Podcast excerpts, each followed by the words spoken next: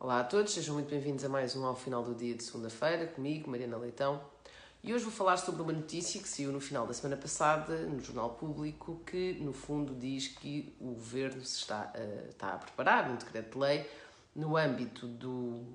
da Lei de Bases da Habitação, uh, que no fundo é um decreto de lei que uh, vai permitir às autarquias que, ao identificarem imóveis devolutos, possam eh, no fundo, coercivamente arrendá-los aos proprietários, eh, por um preço obviamente inferior ao valor de mercado,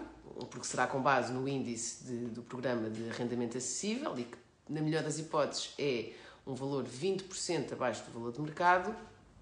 e que, eh, que, também vai permitir a que, no fundo, as autarquias possam fazer as obras que entenderem necessárias nesses imóveis, sendo que eh, depois, no fim eh, da obra feita, a fatura é apresentada para ser paga ao proprietário.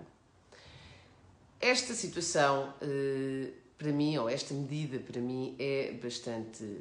estapafúrdia, considerando dois fatores. Primeiro, o facto do Estado ser o maior proprietário eh, que nós temos. É um, o Estado tem milhares de imóveis, muitos deles também devolutos, que poderia perfeitamente reconverter, reabilitar para, eh,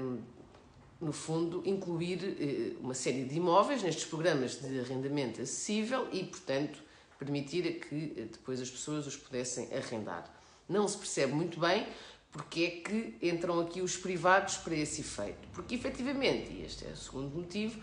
o Estado, quando determina que eh, o direito à habitação condigna é um direito de todas as pessoas e que tem de ser o Estado a garantir esse direito, então deveria ser o Estado também a garantir os meios para que esse direito seja acautelado, nomeadamente através das habitações que depois serão incluídas nestes programas de arrendamento acessível. Portanto, o Estado, tendo mais do que imóveis para o poder fazer, não o está a querer fazer, imputando aos, aos privados, no fundo, a responsabilidade de o fazer a partir do momento em que deixa de ser uma escolha para o proprietário poder ou não ter o seu imóvel em programas de arrendamento acessível, hum, mas sim obrigando a isso com todas as condicionantes que isto implica, nomeadamente com o facto de as obras a serem feitas serem determinadas e totalmente uh, feitas sobre a égide da autarquia uh, e não do próprio proprietário. Portanto, isto é o Estado que temos, um Estado que subverte completamente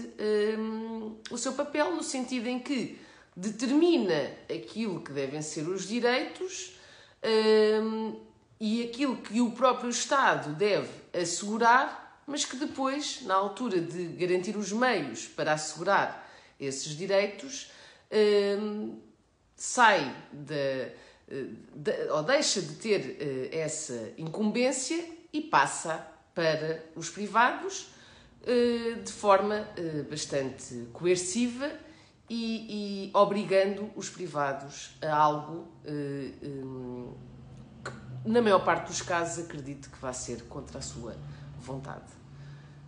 Muito obrigada a todos e até para a semana.